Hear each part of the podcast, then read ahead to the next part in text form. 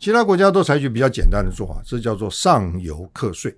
OK，上游课税就是对油煤气这些燃料进口的时候，或者是出厂的时候就课征，这是很简单、非常容易做的一个事情，逃也逃不掉。那可是呢，我们这个这个气候法呢，结果修正以后变成了是下游课税，场所根据它的排放量。排放量包括它生产制成的排放量，这叫做直接排放。另外，它用的电的排放，这叫间接排放。那就要一家家去查。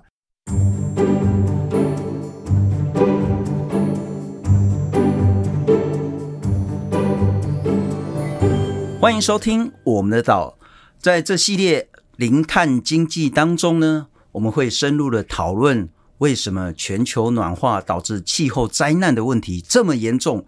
为什么减碳有这么的重要？而所设计出来的，包括碳权、碳交易以及新的这种碳经济，到底是怎么一回事？今天我们要来谈一谈，在明年开始就要做一个碳盘查，而在后年二零二五年，台湾就要开始课征这个叫做碳费。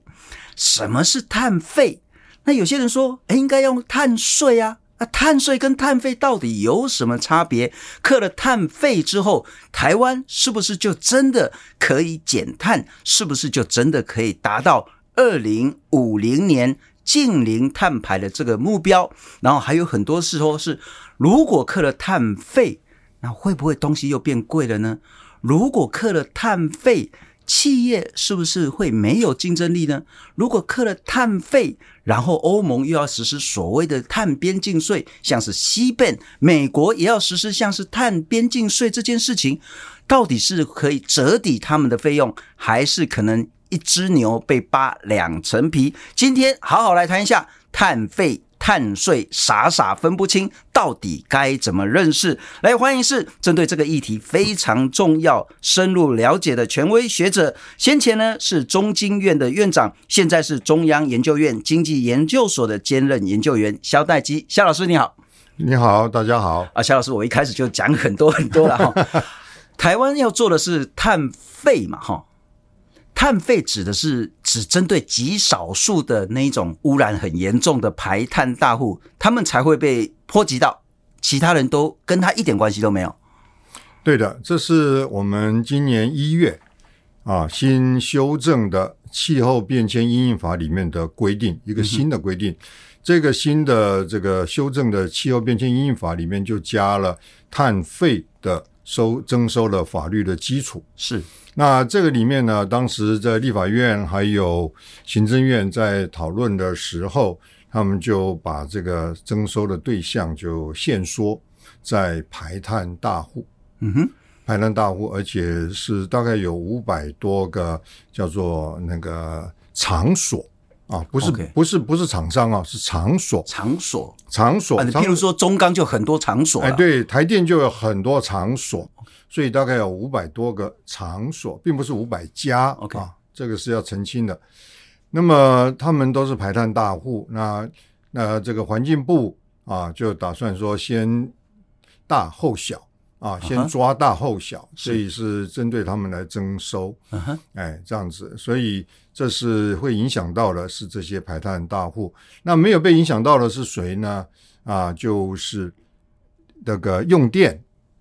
哦，像我们就不会被影响到用电、用油，OK。所以说油和电呢，就是汽车的用的油，家里用的电，工商呃这商场或者是住办公大楼的用电，还有捷运、高铁、台铁用的电都不会被刻到碳费啊，这是它特别的一个设计，就是说让这个不影响到民生。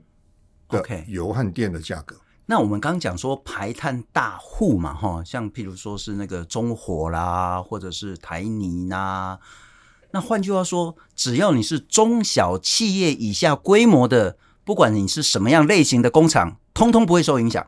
对，大致上是这个样子啊。它它的那个定义是包括了规模以外，还包括了产业啊，几几种这个比较污染性、排放量比较多的产业是在里面的。哦，所以大致上是这样子，中小企业是没有关系的。不过，萧老师，因为我查了一些资料了哈，我说实在，我查不到说，那因为明年就开始要做是这些碳盘查，后年听说就要正式开始课征这个碳费。可是到底怎么课，课多少，我都找不到资料。因为我听到有人说，哎，一吨吸氧 CO2 是一百块新台币，有人讲说现在一百块是少到不像话，三百块。然后有人讲说不够啊，你至少要一千块。有人谈到说你至少要一百块美金，就是三千块。我们现在预有一个比较明确的是说，在明年盘查，后年课征，到底是一吨要收多少钱？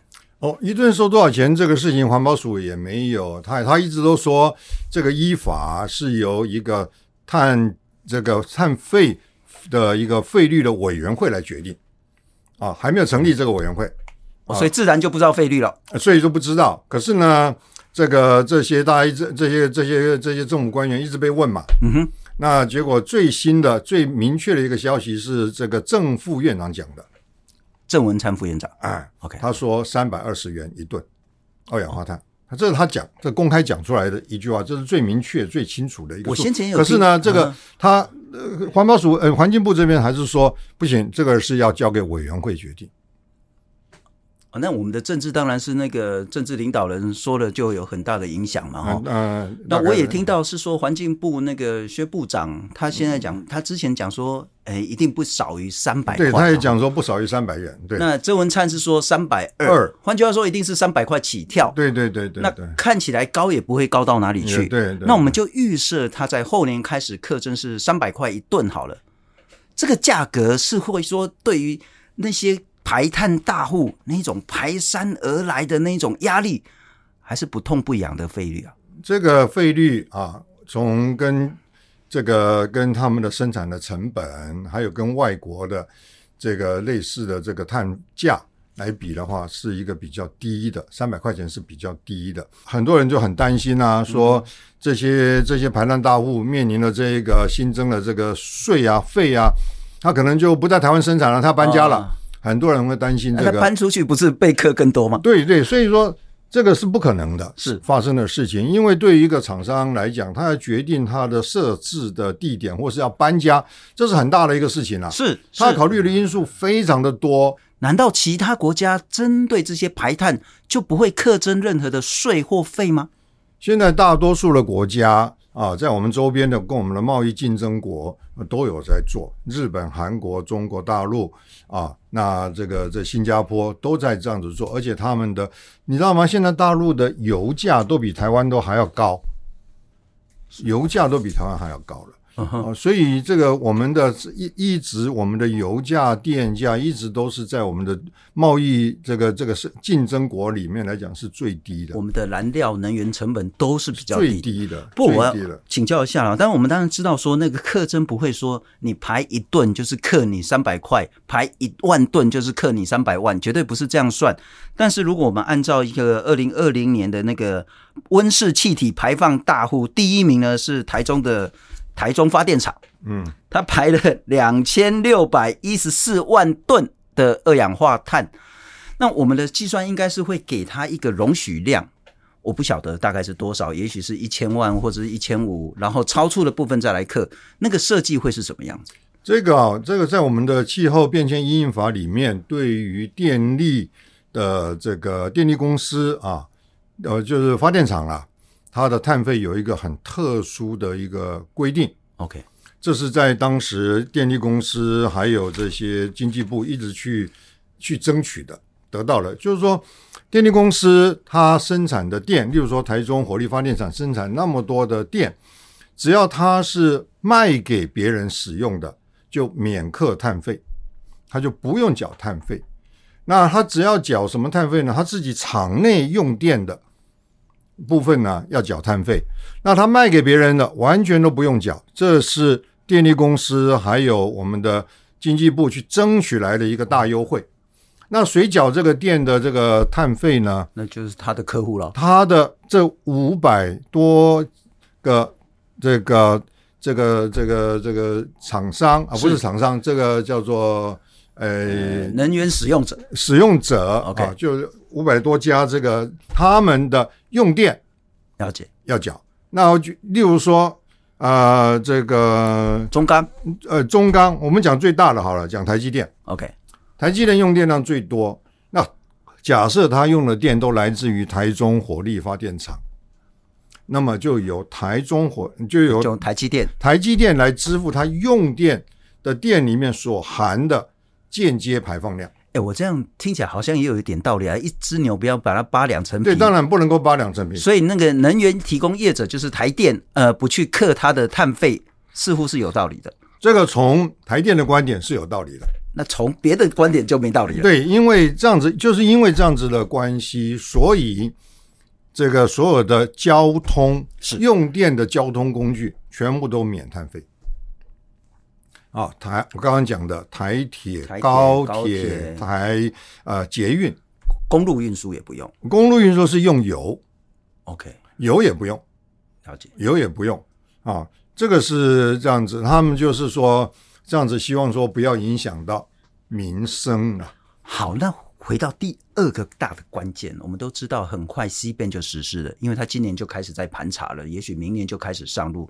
那会不会如期还不是很确定了哈。但我想问的是说，一直有一个说法，如果我们中华民国对这一些排碳大户课了碳费，譬如说我今年就缴了也许一千万、两千万。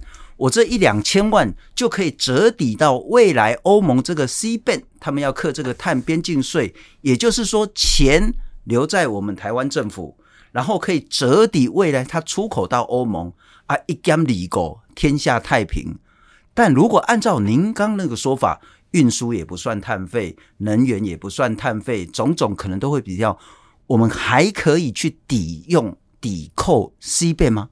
有有些部分的这个欧盟它的它的 CBAM 的制度啊，现在开始执行了。那到二零二六年一月一号开始征收，要缴费了。那么它它的并不是对所有的产品，它是对这个六七个这个产业的这个产品啊来征收。是。那在台湾影响最大的是会出口到欧盟去的是钢钢钢制品。还有铝制品，钢和铝这两种制品，那经济部都已经把这个所有会会可能借已经有的有比较会输已已经有输出到欧盟的，嗯哼，这些会被课费的这些产品都已经有有有有知道了。就主要是钢铁，那像是螺丝螺帽这些，通通都会受响。对，那就是台湾出口很多螺丝螺帽呀，啊，台湾是世界上的这个最大的一个产国，是。那所以螺丝螺帽要是出口到这个欧盟去啊，已经有出口了很多了。那么到之后他就要缴这个碳费，呃，不是碳边境税。嗯哼。那他怎么去抵呢？抵他在台湾所缴的这个啊这个碳费，那他就要去跟他买的原料，比如说是中钢，啊哈，是他的原料的来源。那他就要问说，中钢你生产这个钢，你生产一吨的钢。你缴了多少碳费？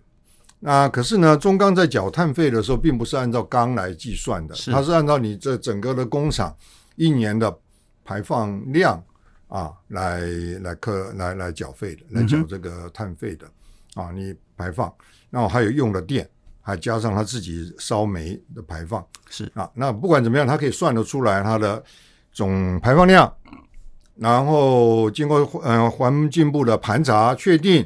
然后呢，每第二年他就征收啊啊，那征收了以后，然后他就要把它计，欧盟要他计算是说一吨钢你缴了多少碳费？那你一吨钢会没有？先要知道说你一吨钢有排放多少这个温室气体？是啊，先要知道这个，那所以中钢就把全年的排放量除以它全年的产量就得到了。然后他把这个数字就交给这个啊、呃，他的下游厂商是下游厂商就可以利用这个数字，再加上他自己这个下游厂商螺丝螺帽在制造的过程中又新增加的这个能源的使用的排放量是把它全部加起来，然后就可以算出来说他这个缴了多少这样子。那螺丝螺帽因为大部分都是中小企业，我不晓得，啊可能有很大的啊，比较多是中小企业，它可能不在那个。那个那个五百多家这个公司场所里面，OK，可能不在，所以它只有它的原料那部分中钢要缴的部分就转嫁到它这里，是转嫁，那他就把这个数字算出来，然后缴去给这个欧盟。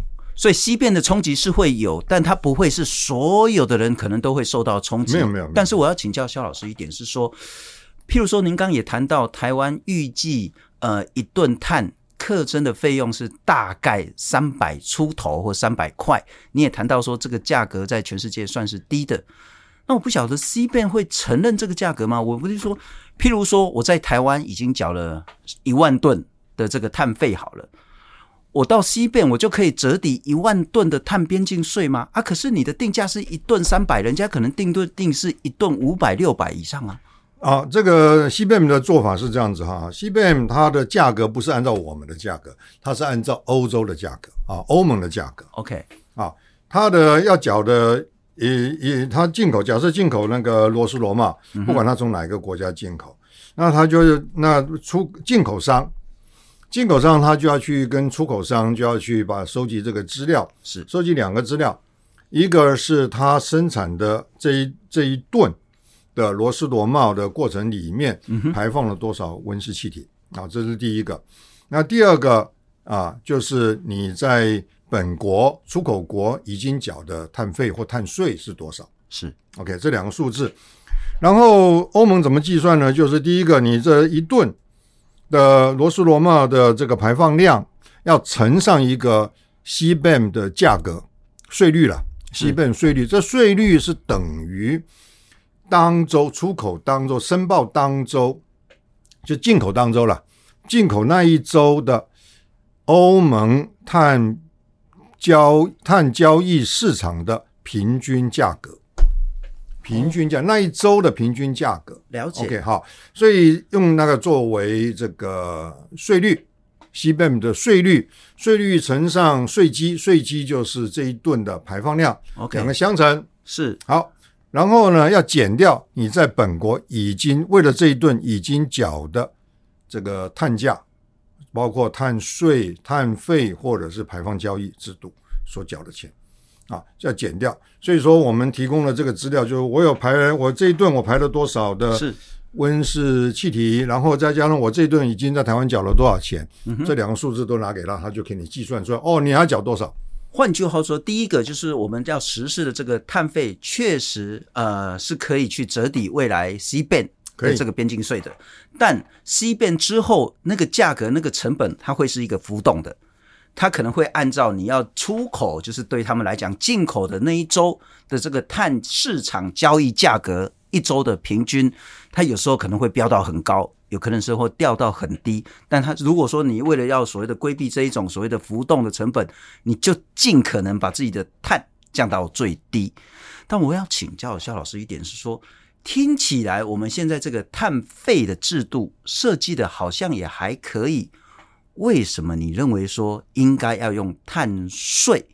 那碳税跟我们刚讲了很多的碳费，到底哪里不一样？OK，这个碳费和碳税，事实上在其他的国家并没有这种区别啊，都是一样。反正它的要特征的，就是要使得排放温室气体变成有价，是有价的啊。因为我们知道说，我们如果这个这个产品。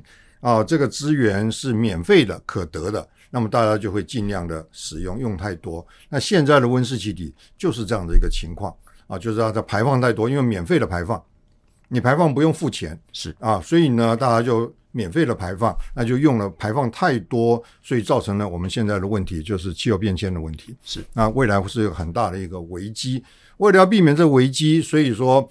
这一定要把这个免免原来免费的这温室气体呢，变成要付费，所以这叫做碳定价，就是给碳定一个价格。嗯哼，给碳碳只是一个代名词了，代表温室气体了。是，要给二氧化碳的定一个价格，就是说你要使用它，使用它就排放它就是使用它了。嗯哼，你使用它，你就要付一笔钱，那么你的使用量就会有会会受到经济的诱因，就减少这个。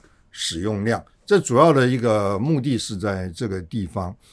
那个其他国家做这个事情都很简单，就是根据这一个这个主要来源哈，这温室气体主要来源，我们就讲二氧化碳好了啊。二氧化碳是最占最大宗的，它比较容易查得到。它主要来源有两个，一个就是化石能源的使用的时候燃烧就排放，包括油、煤、气这三种。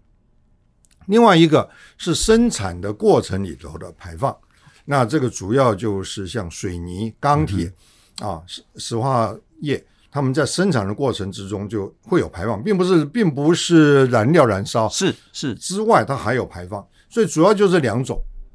那现在大家都在盘查啊，像水台湾水泥公司这两个来源，因为台台湾水泥公司这生产制程的排放是比较水泥业啦，这是比较多的啊，所以他们就都在盘查这个数字啊。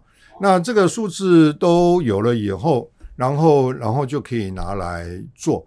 这个这个收税、收碳税或者收碳费的一个基础，其他国家都采取比较简单的做法，这叫做上游课税。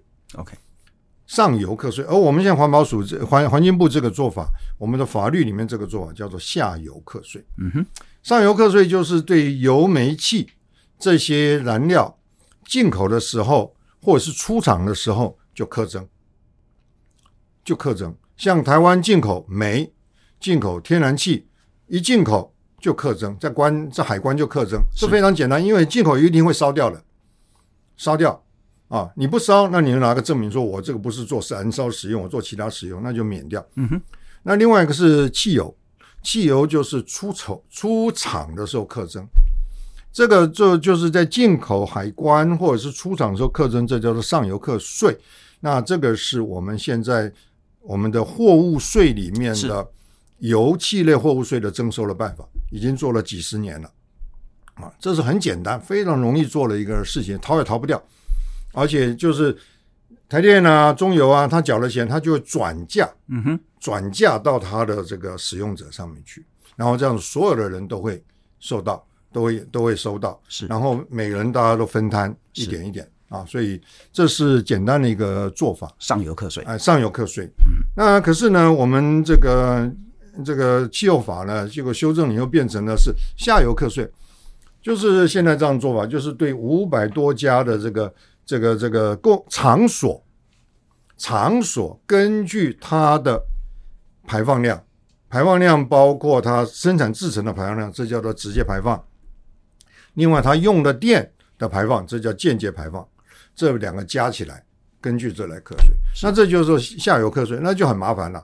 那就要一家家去查，他自己要去做盘查，然后还去找个、嗯、找个第三家公司来验证，然后再给环保署还在查证到底对不对，所以增加了非常多的这个行政的成本，不只是行政成本了、啊，就是包括这个厂商的，是。那就是这个这个收集这个资料的成本啊，所以这个是我们的这个做法，所以它的两个不同就是收税收税的这个这个。对象啊就差了很多。Uh. 如果是全面都课征的话，啊，跟这个就上游课征，跟这个我们现在这下游课征，我们现在下游课征的这个课征的量，就这些五百多家的排放量，uh. 只占全台湾总排放量差不多百分之五十，就一半，剩下一半免征。啊，这是第一个问题，就是有一半免征。那第二个问题就是我们现在的碳费这个制度是根据气候变迁因应法。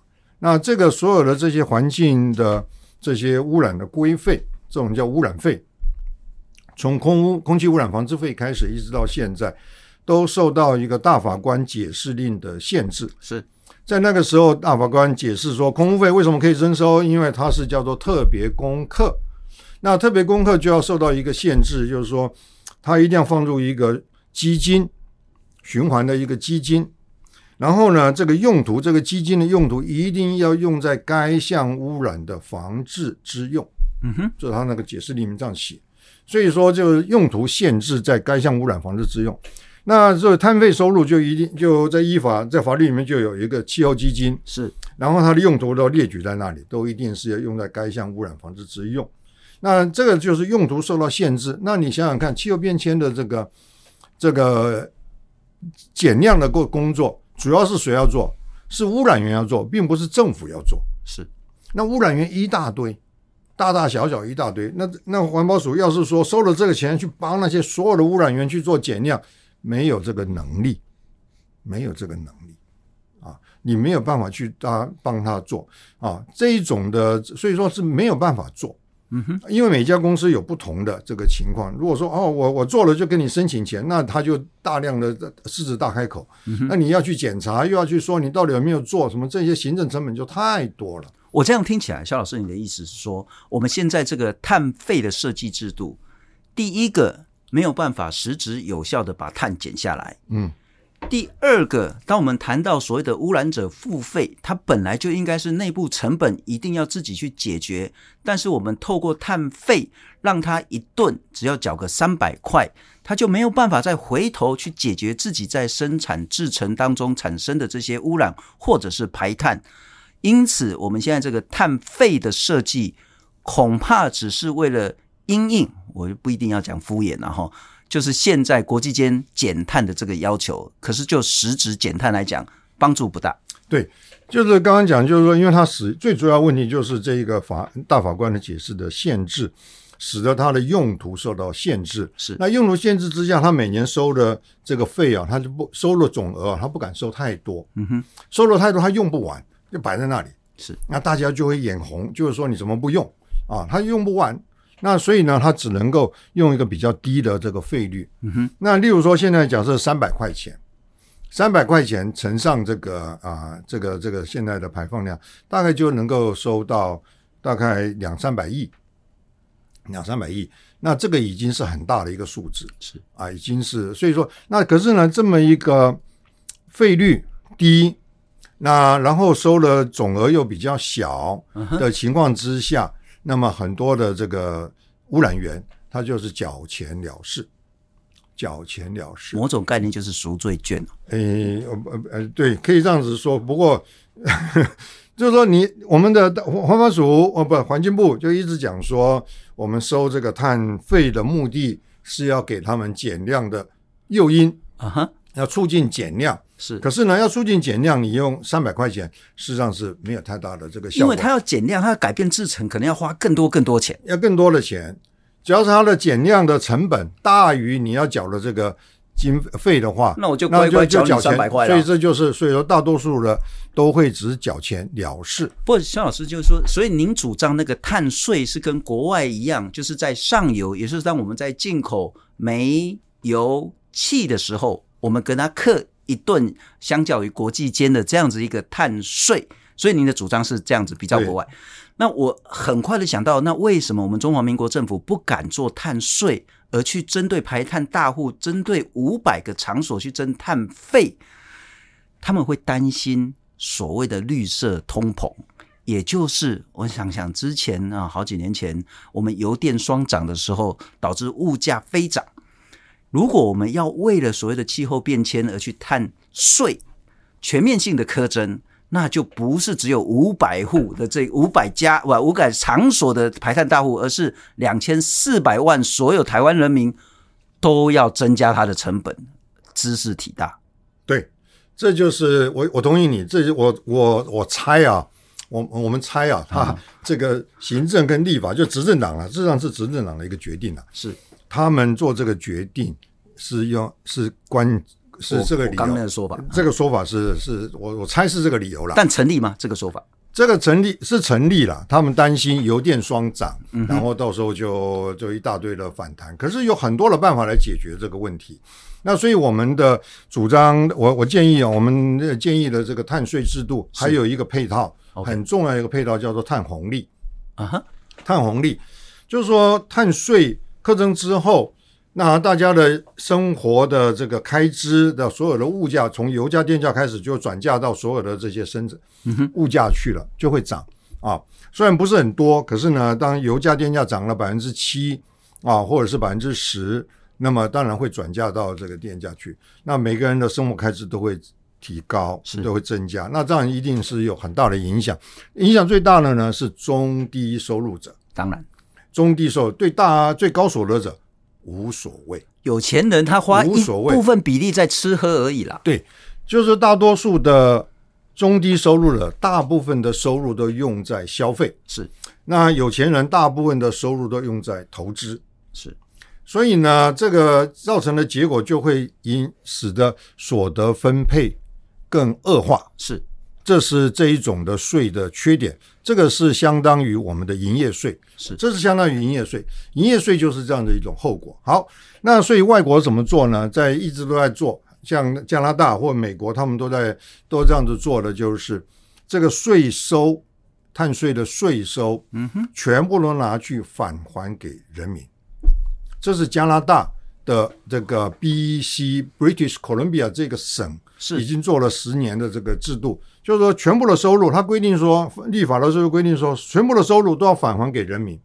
OK，返还给人民。那返还人民有很多种不同，有的是你要是排富，嗯哼，啊，或者是不排付，你都可以。那他们是都都返还，可是呢，对比较低所得人有一个特别的一些了解一些给他啊。那这样子的话，就使得这些低所得的中低所得的人，他的。分到的，假设我们用平分的，我们用平分简单一点，嗯，用平分就像那个那个那个，呃，我们的还税于民一样，是是。啊，我们用平分的分到每一个人，那每一个中低所得的人的家庭呢，他的收入，一家四口的总的收入会大于这个家庭因此而增加的支出，支出，那可是高所得的人会小于他因此而增加的支出，是。啊，因为他们虽然。还很有钱，可是他买的东西都比较贵，所以他的消费量也是很大。了解了解，透过这个制度的设计，它就会让那一些收入比较低的人，反而因为碳税的实施而增加更多的一些收入。对，那这个是在很多的国家都这么做，包括主要的是加拿大和法国啊，这样子做。那这样子的话，就使得。呃，这个人民呢就不会有这样子一种这种这种影响。了解，不过那就可又可以减碳，嗯哼，那又可以改善所得分配，是啊，然后更还有一点对经济，大家很担心对经济的影响啊。哦，那厂商可能说我成本太高了，我要搬家了，或者是什么？我们刚刚讲过，这个成本再怎么样加，也对他也不会影响到他的这整个的这个这个这这个大的这种的这个投资的这个决定。不过因为我们的政府最后还是选择碳费而不是碳税了哈。当然，你们其实一直在呼吁说应该要说这个短期我们用碳费，也许就这样子，但中长期应该要转成是碳税。可是我再请教老师一点说，我们还有另外一个目标，这个目标不是只有台湾，而是全世界，就是二零五零年我们要净零，就是我们排放出去的碳跟我们吸附下来的碳，这个要达到平衡，一加一减是要零。如果我们二零五零也不过是二十几年之后就要达标，那我们在现在设计出这个碳费的制度，我我我我要讲说。我们似乎那个决心或路径让人家看不太清楚。是的，就是说我们现在的这个碳费，它只对一半的排放量来征收，然后定的这个碳费的时候公布出来的这个费率呢又很低啊，所以它的影响，它的减量的效果实际上是啊、呃、那个不不大的啊。嗯、那这个对于未来的这个效果啊，是不是？他可是他他总之他就说哦，这是第一步，先这样子有一个有一个 signal 出去。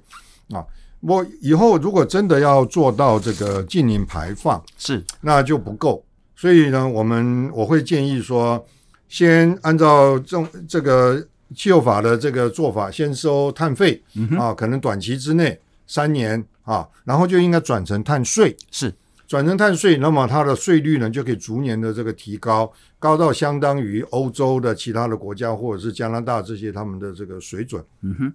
可是还是不够，要做到二零五零净零排放，单单靠价格这个诱因呢、啊，还是不足以达到这个减碳，还有很多其他的工作要做。那就包括这个对于电力公司这种这种化石能源的这个限制，要一定要减少。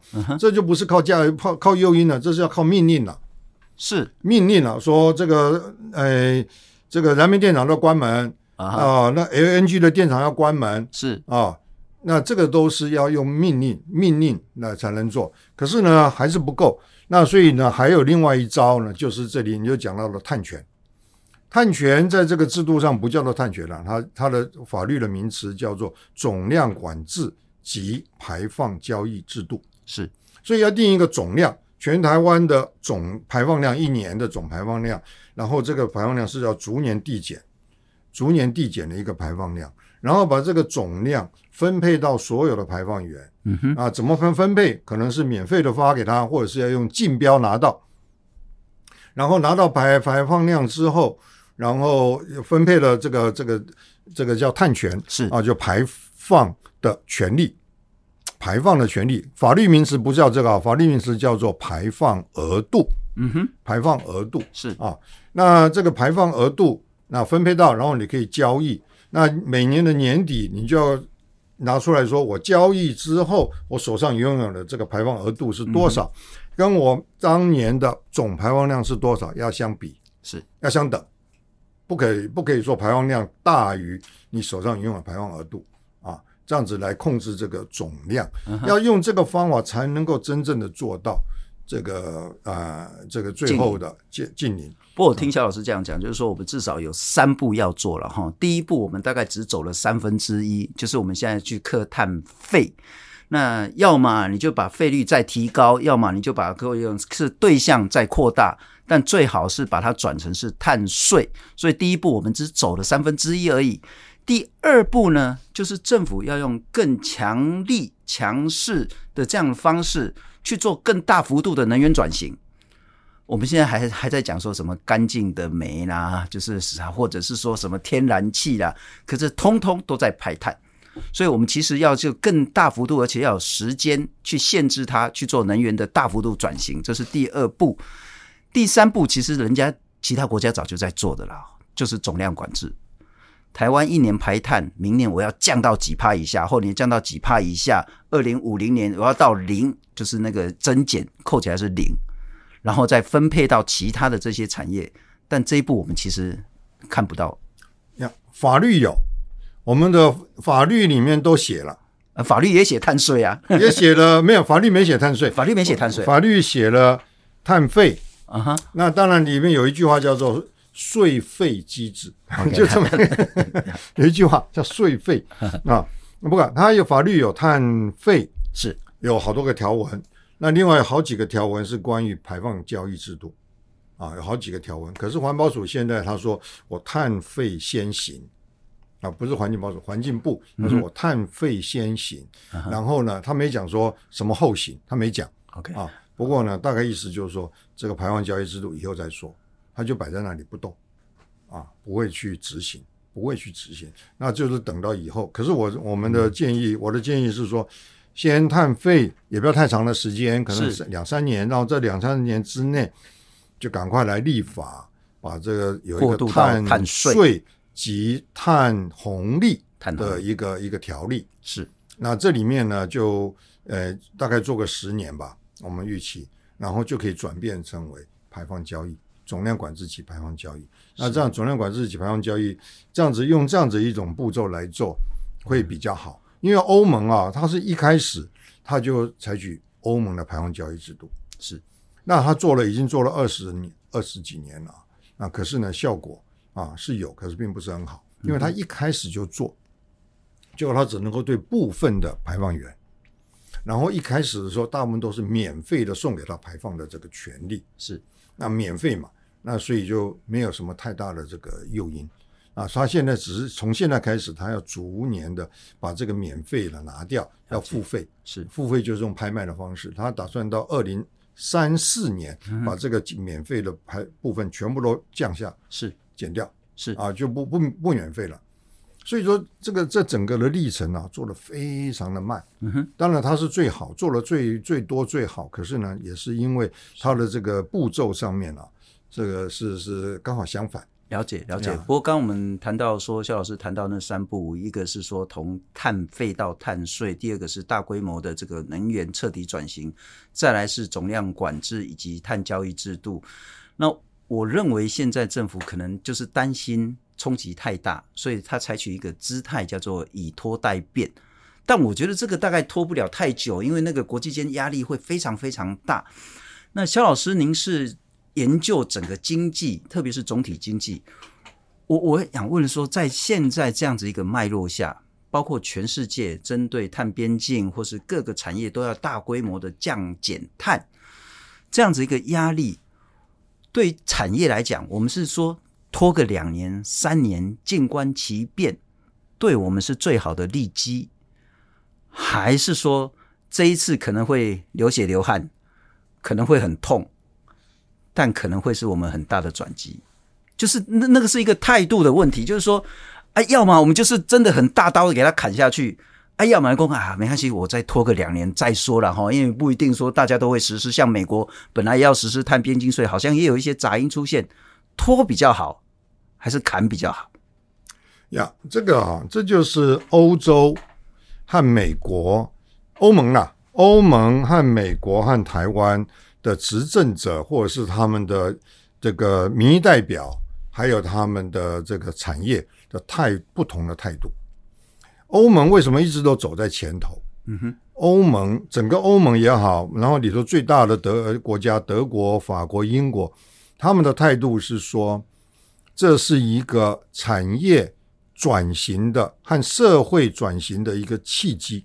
嗯哼，他把这个二零五零净零排放视为是他的产业，就是他他这样讲的，欧盟现任的总理啊。在两年前，他们的执政党在讨在在在组成联合政府的时候，他们达成了一个政策的纲领，里面就这样子讲说，这个二零五零净零排放是他们的执政的重点。是，那这为什么要是执政重点？因为他说这个是我们德国工业现代化或再一次转型的契机，他把它视为是一个契机。他说我们走在前面，虽然是成本比较高，别的人没走，我们先走，可是呢，这个。这个这个这个压力会使得我们所有的各个产业研发研究会加速，会加大这个研究的这个是发展的这个这个投入，然后产生会很多，使得产业整个产业就变成更新，然后就走在最前面。那这样子的话，就会比那些虽然像台湾这样子，或者是就是在后面不动的。好像现在是占了便宜，成本比较低，人家成本比较高。可是几年之后，大家都受到这个压力的时候，他的这个产品会卖给你了，啊，你要去跟他买他的技术了，你要去买他的工厂了，啊，是这样子。所以说，他们把它视为是一个契机，所以说他们走在前头，他们愿意去走。啊，当然，另外一个原因当然是说他很关心气候变迁到时候的这个造成了这个大的危机，他很关心这个，这是一个原因。可是另外一个关于产业的这个这个这个转型也是一个很重要的。虽然痛，但是要走前面，走前面你就抢到了商机。怕痛走后面，呃，就是以后就会更痛。这个是有经验的，了解。这个是有经验，在一九七零年代。那时候各国开始做这个污染防治、环境保护的时候，也是一样。这个欧洲这些国家走在前头，啊，日本也走在前面。可是美国呢，就在那里慢慢的动，它保护它原来的既有的这些高污染的这些工厂。是，结果十年之后，美国这些产业，包括主要是钢铁，还有汽车。都被德国跟日本打败了。好，那那徐老师有一个比较复杂的问题要请教您。您刚刚也谈到说，这个考验到包括政府、民意代表、跟人民、跟企业对于这件事情的态度。欧盟是走的最前面的，那台湾当然就是有一点静观其变嘛，哈。美国呢，嘴巴上都讲得很好听，但事实上它的是其实走的的步伐就很慢。我们遇到一个问题是。我们当然也有跟欧盟做生意，我们出口到欧盟，但比例远低于出口到美国去。那我们是应该跟着美国慢慢走，还是跟着欧盟大步快快走？那会牵涉到台湾自己怎么选择的问题。走太快，人家美国也没跟着走，那我们走那么快可能会跌倒啊。走太慢啊，如果美国开始走了，我们可能会跟不上，怎么办？这个美国当然是世界第一大的这个。呃，现在好像第二大经济体，那么它的它的政策影响到很大，非常大。可是欧盟也不小，是欧盟也是很大的一个经济体，所以它的这个走了这些，在过去很有很多的经验，我们的厂商都很出口。你不管怎么样，你一定要出口，有个有个很大的比例到欧盟，有一个很大的比例，但更大比例到美国。是，可是呢，欧盟的比例不是你可以忽视的。当然，所以欧盟它就在过去就有很多的环保，对它产品进口品的这些环保的这些规定，还有包括我们的鱼产品的这个规定，它一命令下去，我们的这些厂商都必须要 follow，都必须要做。他定了这个规定，你的产品就按照它的标准去做。嗯、那这个标准一定下来，就等于全世界的标准，就等于全世界的标准。所以欧盟现在走 CBAM，它真的影响力很大，它的影响很大哦。这些像台湾，我们就因为这个样子，所以我们这一次立法能够通过有一个碳费这个这个规定，这个这个是个 CBAM 的影响。然后我们自己的法律里面也有一条是 CBAM 嘛，台湾的 CBAM 已经在法里头了，是只不会执行而已啊，啊不会执行。还有其他的这些主要的这个贸易对手国，日本、韩国、中国啊都在考虑，美国也在考虑。美国也在考虑，可是美国因为两党政治或者是这些关系是比较一直比较难动的大象啊。